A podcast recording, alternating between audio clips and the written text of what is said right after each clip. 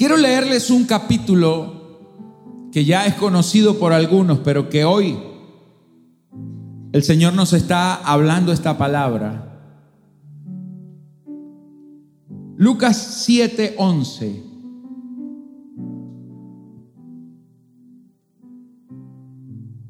Lucas 7:11. Resucitando sueños.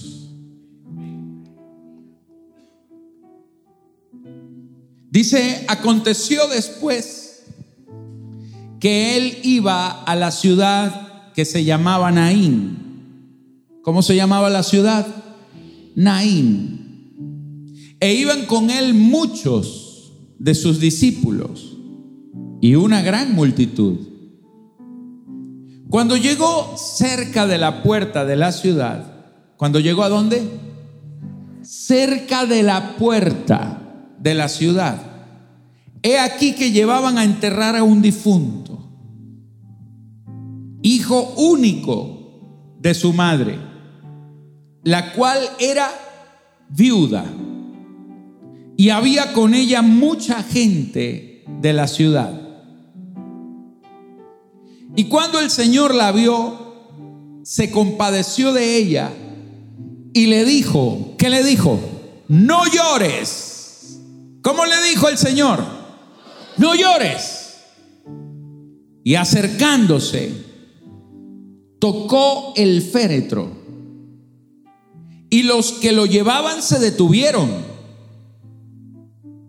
Y dijo, joven, a ti te digo, levántate.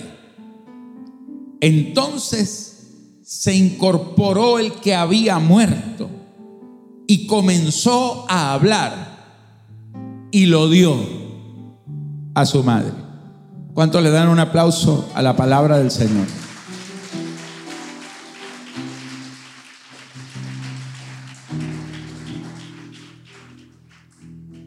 Esta historia nos habla de la historia de una mujer. Una mujer que vivía en un lugar remoto, en una montaña, llamado Naín. Pero en este lugar, Naín, esta mujer había vivido historias muy tristes. Hay historias buenas, pero también hay malas historias que nos van a acompañar a lo largo de nuestra vida. Quizá lo paradójico de esto es que el nombre de la ciudad, el nombre de, de aquel pueblito que se llama Naín y que en la lengua nativa significaba lugar placentero, lugar hermoso, se había convertido en un lugar trágico para esta mujer. Porque hay historias buenas y hay historias malas. Quizás una buena historia fue cuando ella se casó, pero una mala historia el día que su marido se murió, porque era viuda. Quizás una buena historia fue cuando su hijo nació y que al morir el marido, esta mujer dijo, se me murió mi esposo, se me murió el hombre que era la cobertura de la casa, el sacerdote del hogar, pero me dejó una semilla, me dejó un hijo, es mi hijo único.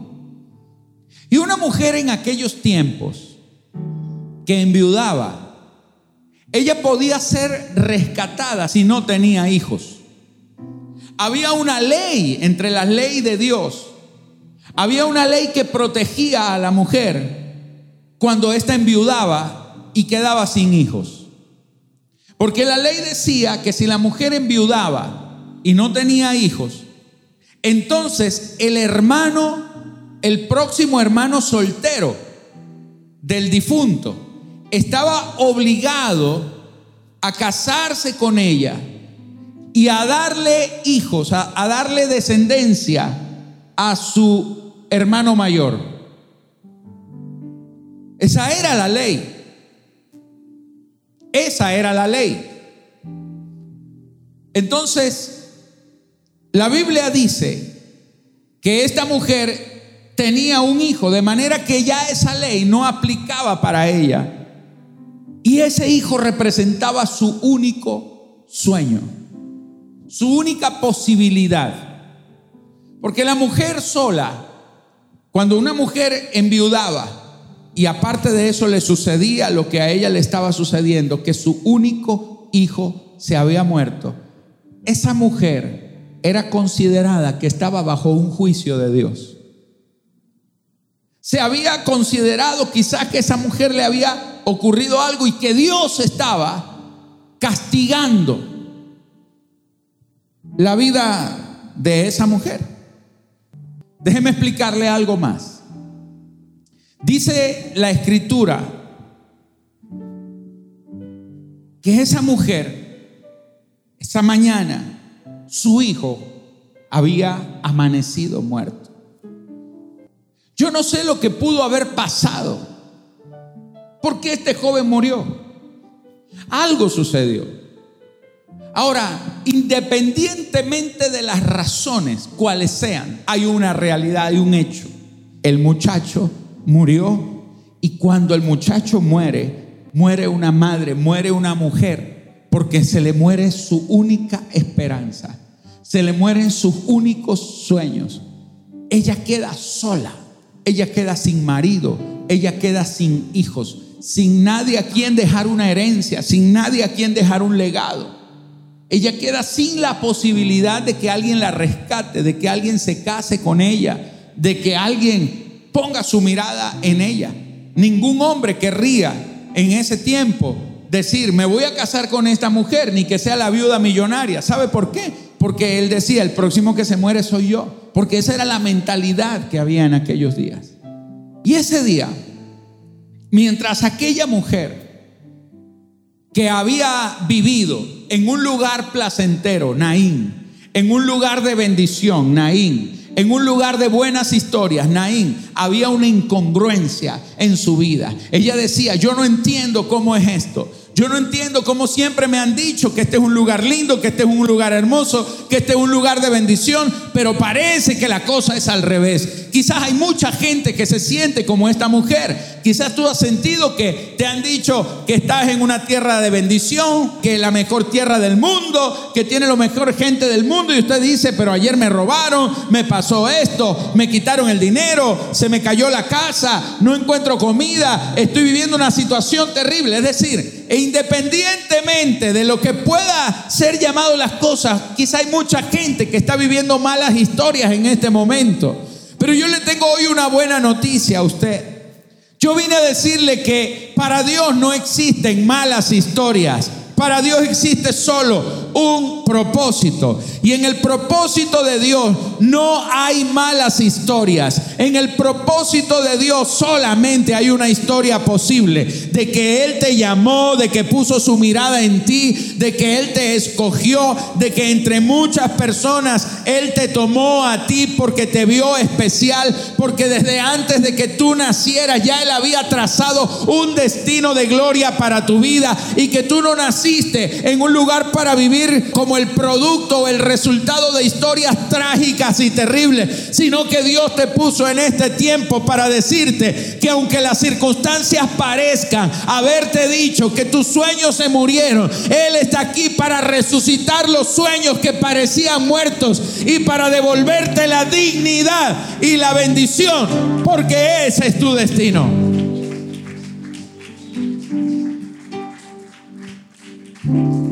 Hay situaciones que es la trampa, la gran trampa satánica y diabólica. Hay una palabra que muy poco la pronunciamos, pero que muchas veces caminamos en ella y es la palabra desahucio. Hay gente desahuciada. Y esa palabra la utilizan cuando sobre todo los médicos dicen ya no hay nada más que hacer y le entregan el enfermo a su familia porque está desahuciado. Y le dicen ya no hay nada más que hacer. Y hay gente caminando en el desahucio. Hay gente que está caminando como si ya no hubiera nada más que hacer. Hay gente que se resignó a la pérdida. Hay gente que se resignó al dolor. Hay gente que se resignó al fracaso. Hay gente que se resignó a la puerta cerrada. Hay gente que se resignó a lo que se le impuso. Hay gente que se resignó a algo que él no escogió y que alguien se lo puso y que ahora usted está diciendo ya no hay más oportunidad. Las cosas son así y no van a cambiar. Porque hay gente que está en el desahucio. Cuando usted está en el desahucio, usted es sacado de un sistema de posibilidades. Usted es rotulado, etiquetado. A usted se le pone la etiqueta de que ya no es posible. Desahucio es la respuesta de un resignado que ha perdido toda esperanza. Ahora, esta mujer se sentía desahuciada. Ella decía, ya no hay más esperanza. Y ese día, que su hijo amaneció muerto. Ese día esa mujer se echó al desahucio. Ese día el sistema le dijo, tienes que enterrar tu último sueño hoy, antes que se descomponga. Wow. Y hay gente que sale porque piensan que ya no tienen más remedio. Y esta mujer salió con su muchacho. Esta mujer perdió al marido, perdió al hijo, perdió los sueños, perdió las posibilidades. Y dice que salió a las puertas de la ciudad. Pero paralelamente, y esto es lo que yo quiero transmitirle hoy en esta mañana, que mucho más allá de lo que tú ves que está sucediendo, hay cosas que también están sucediendo en torno a usted y que usted no las ve. A 40 kilómetros de distancia, no en la montaña, sino en la orilla del mar, no en la ciudad de Naín, sino en la ciudad de Capernaum. Quizás a la misma hora que el muchacho estaba muriendo, a la misma hora Jesús se estaría levantando. Quizá a la misma hora que los sueños se le estaban muriendo a esta mujer, quizá a esa misma hora había una instrucción divina sobre la vida de Jesús en torno a esta mujer. A Jesús nadie le avisó. No hubo llamadas telefónicas, no hubo telegramas, no hubo señales de humo, no hubo redes sociales. Solamente hubo una revelación de Dios. Solamente hubo una dirección del Espíritu Santo. Jesús ese día no tenía nada que hacer en Naín, sino tener una cita con la muerte. Ese día bien temprano, mientras que en la agenda del diablo estaba desahuciar a una mujer, en la agenda de Dios estaba devolverle y resucitarle un sueño a una mujer.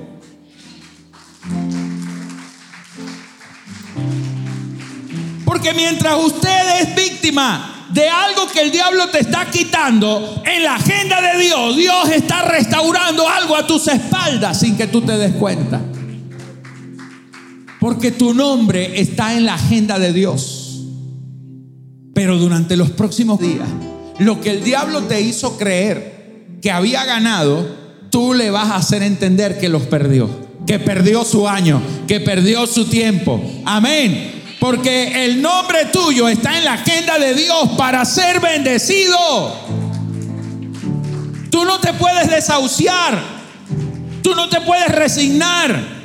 Tú no te puedes entregar a una situación que está dentro de tu realidad, pero no está dentro de tu verdad. Dentro de tu verdad es que tu nombre está escrito en el libro de la vida.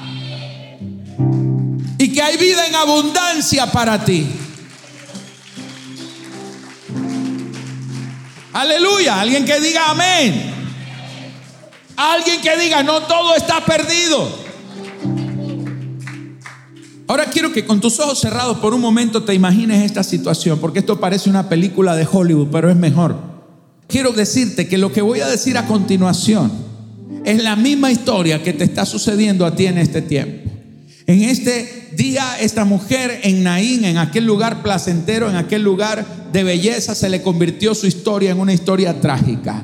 Hay alguien que nació quizás en Venezuela, que está quizás viviendo acá en esta ciudad y que está pasando por un momento trágico. Una ciudad, una nación que supuestamente es uno de, de los países más ricos del mundo, pero estamos pasando por un momento trágico. Estamos pasando por un momento de desahucio, donde hoy estaban haciendo unas cadenas en Panamá, una cadena humana para decir que se vayan hasta todos los venezolanos de acá donde hay gente que no nos quiere ver ni en pintura, donde hay personas que cuando le dicen que usted es venezolano, le hacen la cruz, le echan sal, le echan hasta agua bendita para que se vaya y se aleje. Algo, algo, hay gente que no lo quiere ver ni en pintura. Hay gente que ya no quiere saber nada de nosotros y que no quiere saber nada de tu vida en lo particular, que cuando le mencionan tu nombre se le paran los pelos y dice, yo con él o con ella no quiero nada, que se vaya de acá, yo no le voy a ayudar y te cierran las puertas en la cara porque hay gente que te metió en un sistema de desahucio. Pero paralelamente, así estaba esa mujer ese día, paralelamente, el mismo día, a la misma hora, mientras su hijo estaba muriendo, Jesús estaba levantándose en aquella mañana al lado de la orilla del mar de Galilea y el Espíritu Santo le dice, ve y levántate y te vas a ir caminando hacia la ciudad llamada Naín. Jesús no podía, señores, retrasar lo que el Espíritu Santo le estaba diciendo en aquella mañana. Jesús enseguida se levantó, me imagino que aseó su cuerpo, se preparó, oró y en, en ese momento llama a los discípulos. Le dice, muchachos, nos vamos hasta un lugar, vamos a caminar. Dice que ya la gente lo estaba esperando. Dice que en esa mañana estaban muchos de sus discípulos. No solamente estaban los doce discípulos, sino que estaba rodeado por una gran multitud de discípulos. Y empezaron, y además dice que además de los muchos discípulos, también había multitudes de personas que le seguían. Esta gente empezó a caminar. Jesús les dijo, vámonos por este camino. Y ellos le decían, Señor, este camino va para la montaña. Y él decía, tranquilo, síganme. Usted se imagina lo que es caminar por un camino desde el mar hasta una montaña, una pendiente, una subida, meterse por los bosques, meterse por las vegas, meterse por las veredas, meterse por zonas boscosas donde hay quizás animales poco transitadas porque Naín no era una ciudad muy transitada. Naín era una ciudad remota, era una ciudad que estaba lejos, no era una ciudad importante. Pero escúcheme, dice que además de esto, Jesús empezó a caminar con un montón de gente. Cuando tú vas caminando con mucha gente, tu, paso se ralentiza,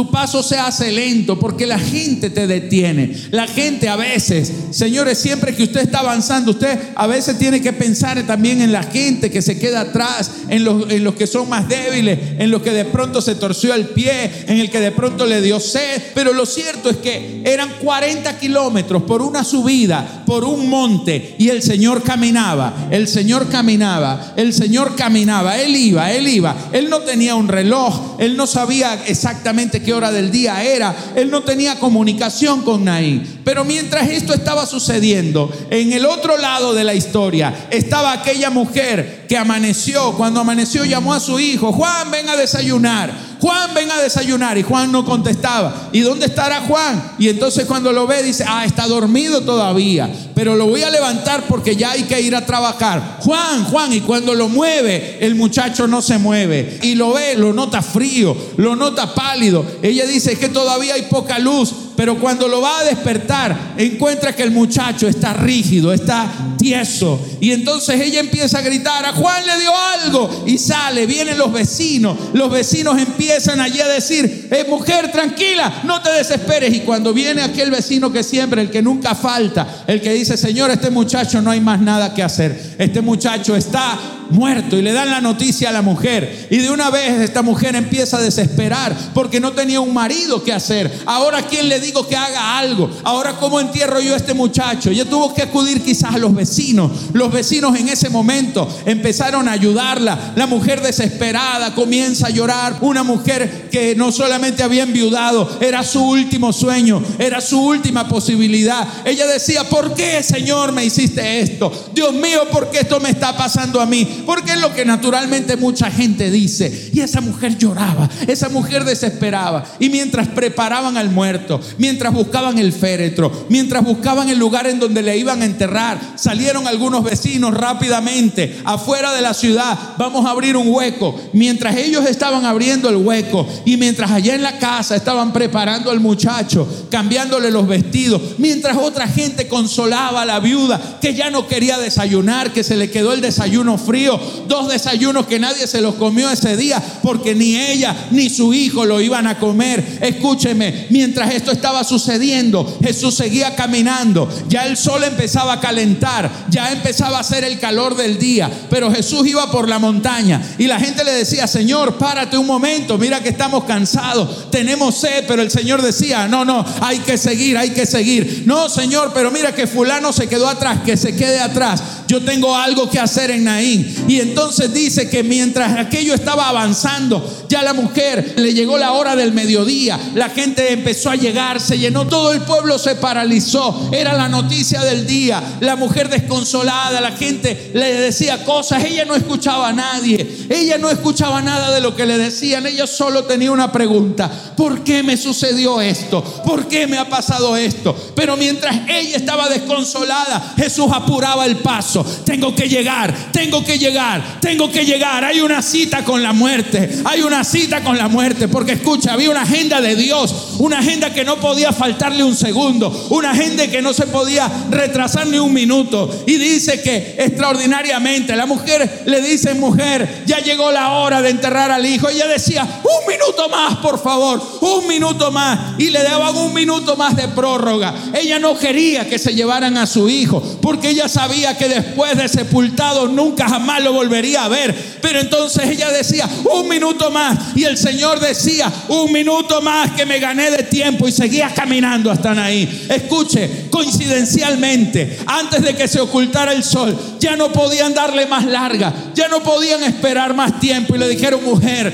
hay que enterrarlo. El muchacho se va a empezar a descomponer, hay que llevarlo ya. La mujer asintió, la mujer lloraba. El pueblo se reunió en la puerta de la casa y empezaron a sacar al muerto. La mujer lloraba, no se lo lleven, no se lo lleven. Pero Jesús apuraba el paso. Cuando llegue un momento, dice la escritura que a las puertas de la ciudad, ¿sabe que yo estuve investigando esto? Porque es que la ciudad de Naín era una ciudad que no tenía murallas y por lo tanto no tenía puertas. Pero había un lugar, era el límite, era ya lo que la gente decía, estas son las puertas de la ciudad.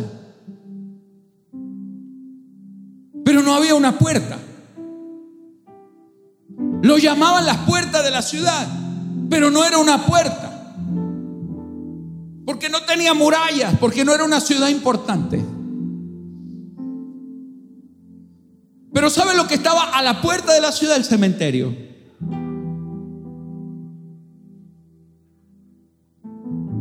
Porque era una puerta entre los que estaban vivos y los que estaban muertos.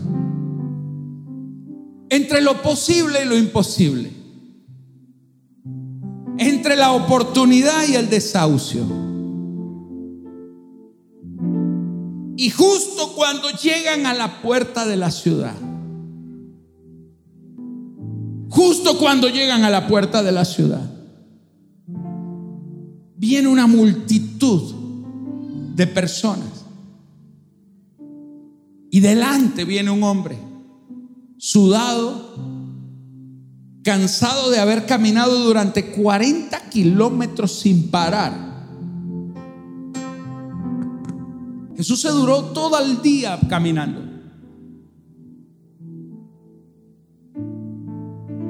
Porque él sabía que si él llegaba un minuto después, un minuto después ya al muchacho lo hubiera encontrado enterrado.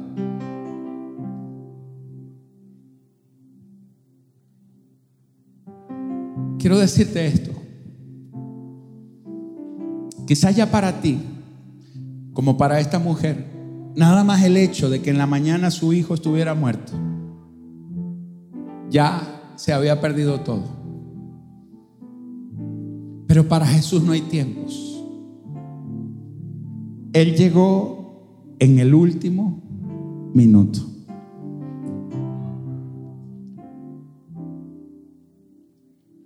Porque lo que para usted ya es desahucio, todavía para Dios, que es eterno, hay tiempo. Quizás el muchacho había muerto, pero la mujer estaba viva. Quizás tus sueños se murieron, pero tú, el soñador, estás vivo. Quizás tu matrimonio se murió, pero tú que estuviste casado o casada estás vivo. Quizás tu empresa se murió, pero tú, el empresario, estás vivo.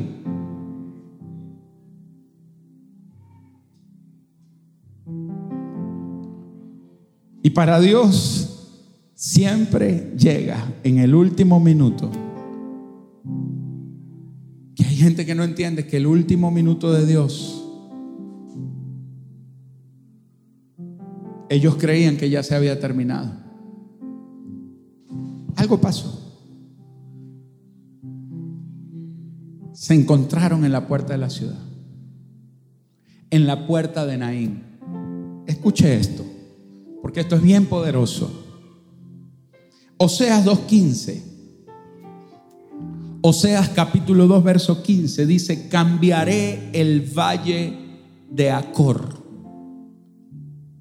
Acor significa calamidad, desahucio.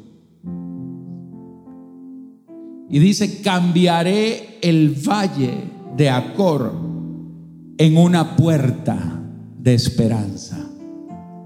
Esta mujer no estaba en Naín, no estaba en el lugar placentero. Para ella, ese lugar era el valle de Acor, el valle de su desahucio, el valle de su desesperanza.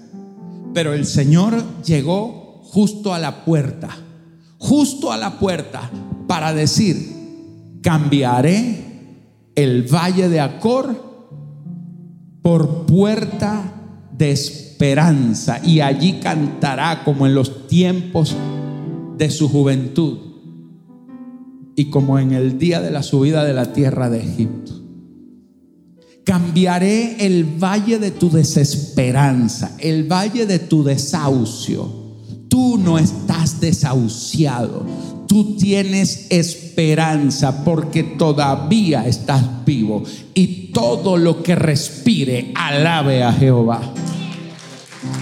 Aleluya.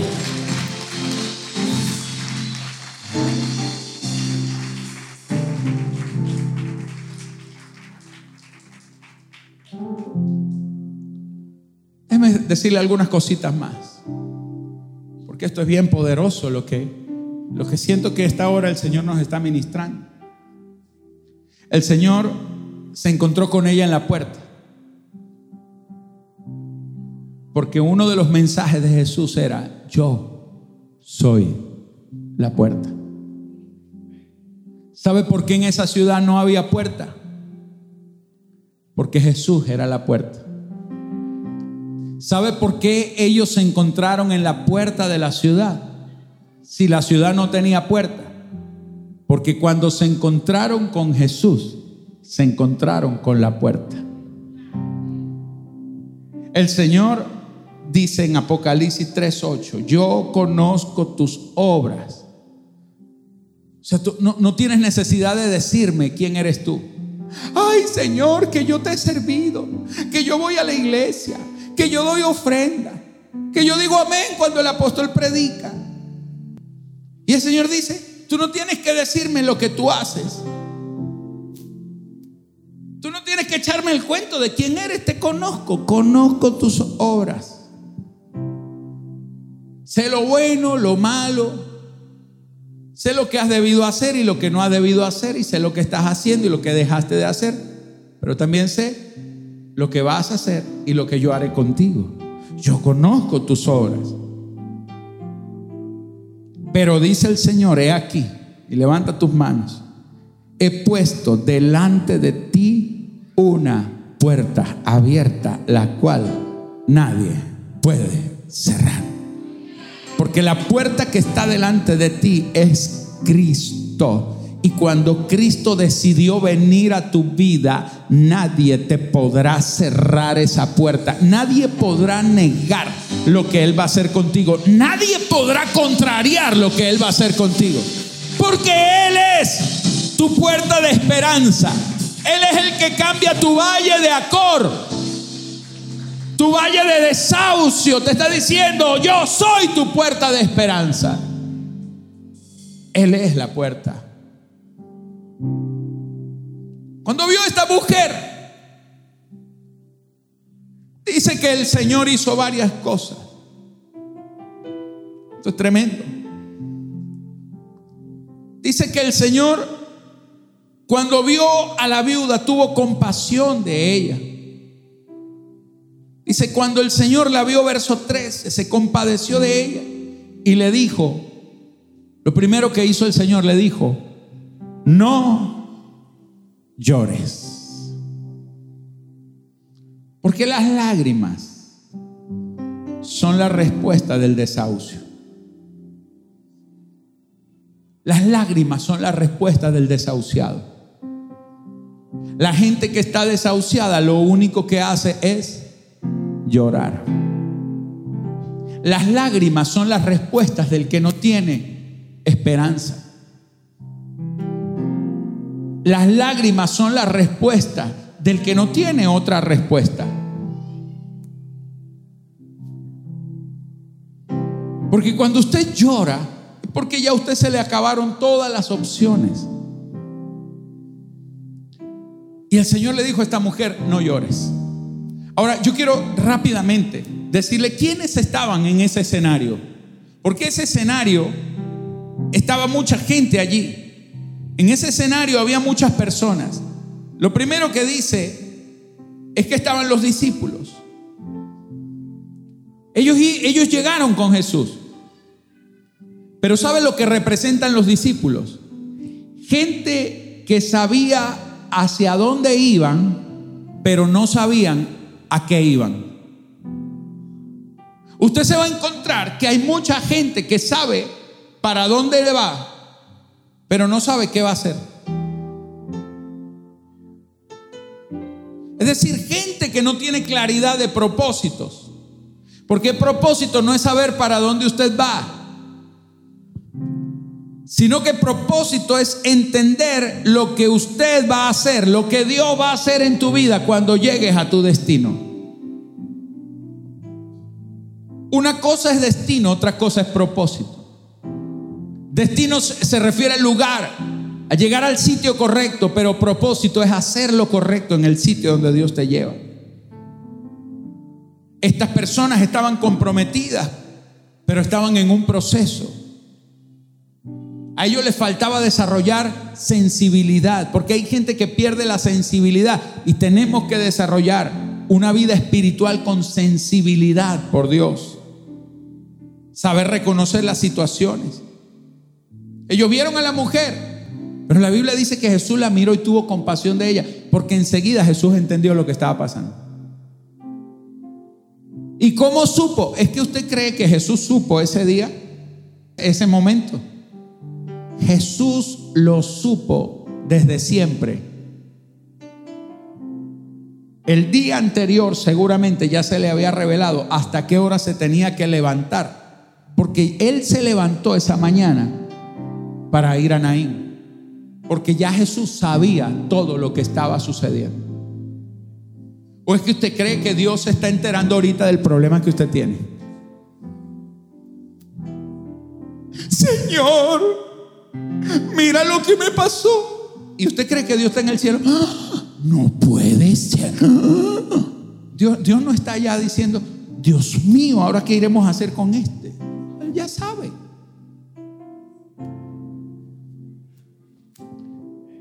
Quizás usted está rodeado de mucha gente que saben que hay un propósito, que hay algo, pero no, no, saben cuál es tu próximo paso. Levanta tus manos. en estos días se te va a revelar el propósito, se te va a revelar lo que tienes que hacer. Se te va a revelar tu próximo paso, porque tú vas por buen camino. Vas por buen camino. Tú estás aquí, tú estás metido, estás creyendo, estás diciendo gloria a Dios, estás diciendo amén, no has dejado de asistir, estás confiando, pero, pero tú no sabes lo que va a pasar mañana. Te tengo una buena noticia. Vienen días en donde Dios, en los que Dios te va a revelar cuál es tu próximo paso. No vas a quedar en desconocimiento. Dele un aplauso al Rey. Dele un aplauso al Señor. Aleluya.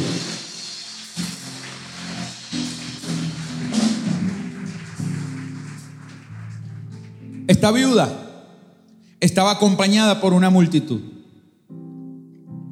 Los vecinos, los amigos, los familiares, la multitud que acompañaba a la viuda. Gente que te acompaña pero que no aportan respuestas para tu vida.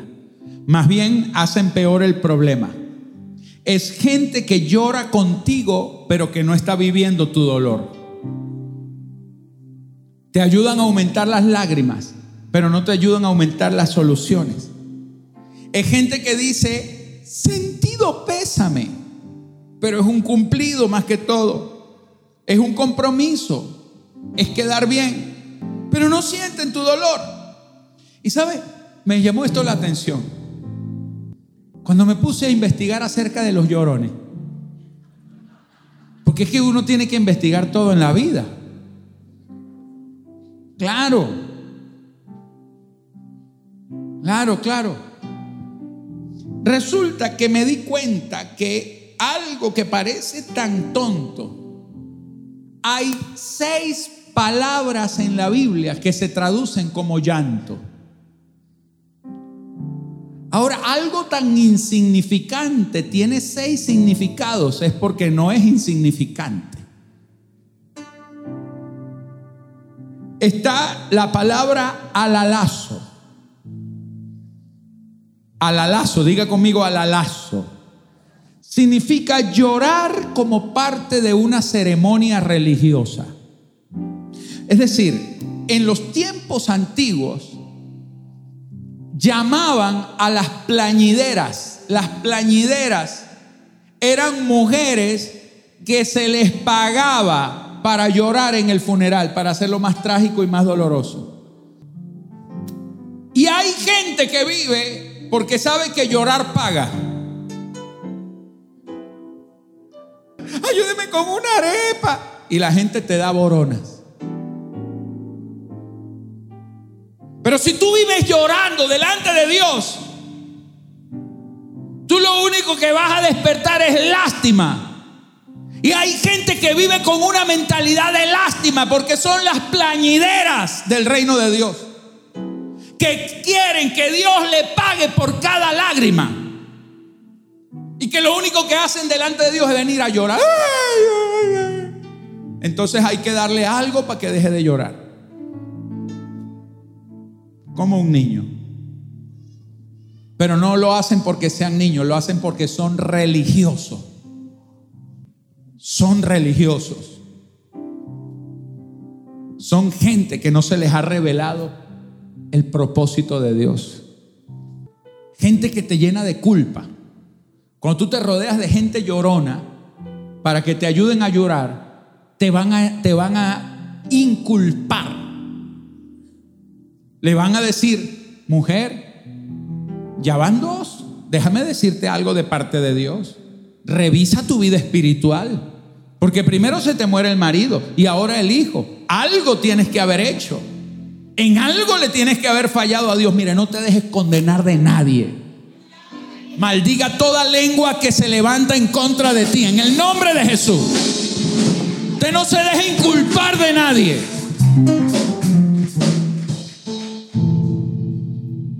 Amén. Los segundos da crudo dacruo, llorar silenciosamente. Son las personas que sienten el dolor, pero son los que lloran para adentro, ¿no? Entonces usted les ve la cara ahí de amargado. ¿Qué te pasa? Nada.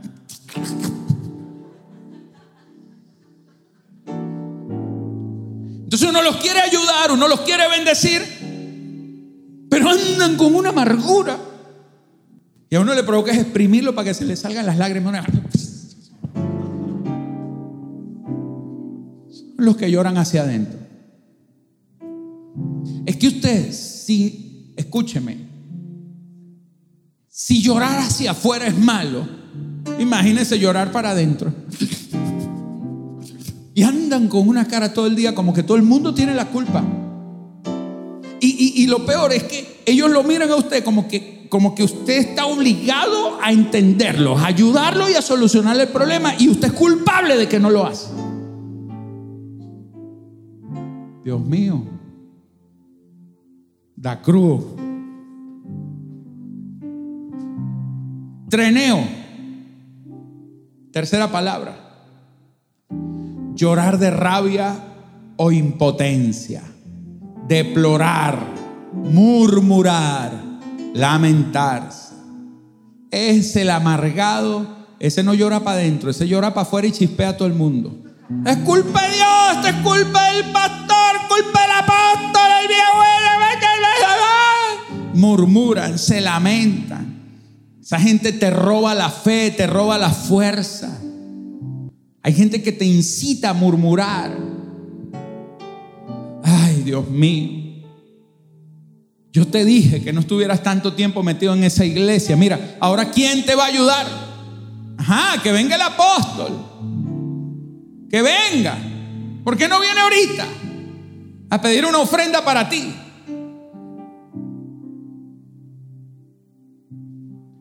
Claío llorar como un niño, llorar por una necesidad. Esa es la gente que está llorando por inmadurez. Y uno le dice, ya, hermano, cálmese, cálmese, cálmese, hermano, cálmese. Cuénteme qué fue lo que pasó. Pero ya va, hermano. Ay, Señor, cálmalo, Dios mío. Ya, ya, ya, ya, ya. ya. ¿Qué fue lo que me le pasó? Hermano, lo que pasa es que yo. ya, ya, ya. A la hora le dice: Es que usted ayer no me saludó. Ya va, hermano, siga llorando. Llore por lo que le voy a hacer ahora. Odurnos, hacer lamentos audiblemente y deprimirse. Que hay gente que su respuesta es la depresión. La depresión es un espíritu espíritu, es un demonio. Eso es algo psicológico, mentira. Esa es la respuesta natural de la gente que no tiene a Cristo. La depresión es un demonio, es un espíritu que te roba el gozo, que te roba la paz, que te roba la esperanza, que te roba la fe. Y la gente no tiene que alimentar ese espíritu, no alimente la depresión. Ay, tiene que entenderla, es que está muy deprimida esa hermana. ¿Cuál deprimida? Lo que está bajo un ataque diabólico. Hay que sacar a esa persona. Que sacarla de ese círculo. Tenazo, llorar por no ver una salida llorar encerrándose en el propio dolor y echarse al abandono. Wow. Con razón Jesús le dijo, no llores, no llores, no llores, no llores. Dice que Jesús tocó el féretro. Y aquí quiero decirte esto. Jesús era un rabino. Él no podía tocar el féretro porque al tocar el féretro él quedaba inmundo. La ley decía que todo el que toque un muerto queda inmundo hasta la noche y tiene que cambiarse la ropa y tiene que lavarse y no puede salir más. O sea, no hay nada peor para un rabino que venir a tocar el muerto ese día quiero que levante tus manos a los cielos. Jesús vio al féretro. Y él tocó el féretro. Porque no importa lo que la gente pueda decir acerca de usted. Ni te le acerques porque te contaminas tú también. Quizá hay gente que te ve como un agente contaminante de muerte. Pero ese día Jesús tocó el féretro. Cuando un joven iba a ser enterrado, cuando era un joven soltero, sin hijos, sin haberse casado, en el féretro colocaban dos cosas. Colocaban o una pluma con tinta colgando en el féretro o colocaban una llave. Porque eso significaba que era un joven que tenía una historia que no se escribió, que tenía una historia que nunca se consumó, una historia que nunca llegó a su final, una historia que comenzó pero que abortó. Por eso le colgaban una pluma con tinta, pero otros le ponían una llave porque la llave significaba una puerta que nunca se abrió. Una puerta por la que nunca entró. Por eso Jesús tocó el féretro. Porque Jesús viene a tocar todo lo que ha muerto en tu vida. Porque cuando Jesús te toca, él no se contamina de la muerte. La muerte se contagia de la vida del Señor. Porque Él no es contaminado por la muerte. Él es difusor, impulsor, ministrador de vida. Cuando Él te toca, la muerte no tiene poder sobre Él. Él tiene el poder sobre la muerte. Él viene a escribir la historia que no terminaste de escribir. La historia que el diablo quiso terminar como un final trágico y de dolor.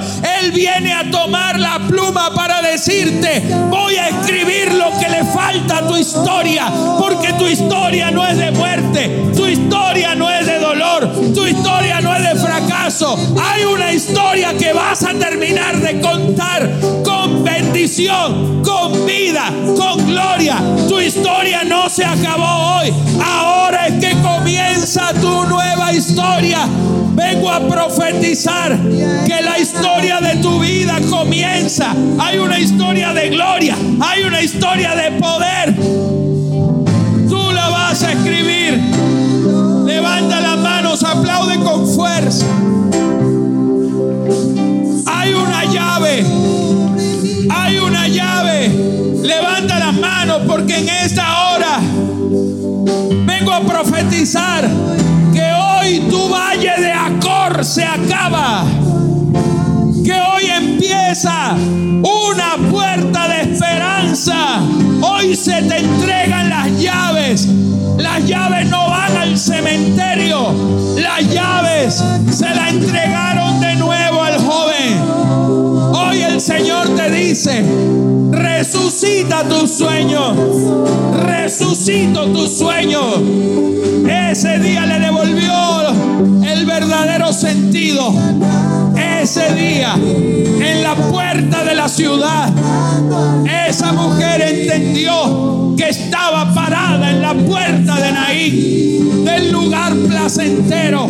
Porque no hay mejor noticia que esta, que todo lo que murió, hoy lo está resucitando el Señor. Hoy resucitan tus sueños, hoy resucitan las palabras, hoy resucitan las promesas. Dale tu mejor aplauso al Rey. Dale tu mejor aplauso. Este diciembre será el mejor diciembre de tus años anteriores. Diciembre tus cuentas van a estar llenas. Este diciembre usted no va a llorar de tristeza.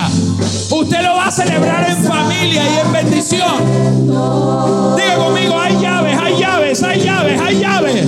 Tengo la llave para cerrar este año. Tengo la llave de la multiplicación y de la honra con la que cerraré este año. Este año no lo cierra el diablo. Usted tiene la llave en la mano. nadie podrá cerrar. Solo el que tiene la llave. Cerrarás este año en bendición. 40 días, 40 días. Vas a ver los milagros. 40 días. Vas a ver las respuestas de Dios. 40 días. Vas a ver. Vas a ver la mano del Señor. Alguien que aplauda.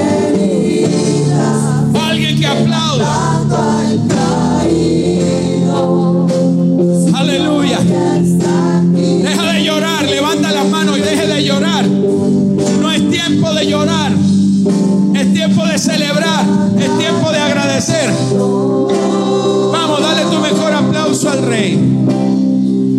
Te voy a dar 30 segundos para que vengas a sellar esta palabra, para que vengas con una ofrenda delante del rey, para que vengas a decir, hoy cierro toda puerta de llanto, toda puerta Hoy se abren mis 40 días de bendición, 40 días de gloria, 40 días de respuesta, 40 días de milagro, 40 días de bendición, 40 días de mover de Dios, 40 días en los que la gloria de Dios se va a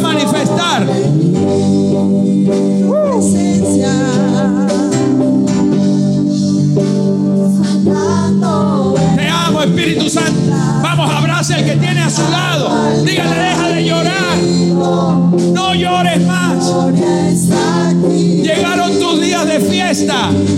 Yo cambio tu valle de dolor por una puerta de esperanza. Cuando hay esperanza no hay lágrimas. Cuando hay esperanza hay fiesta.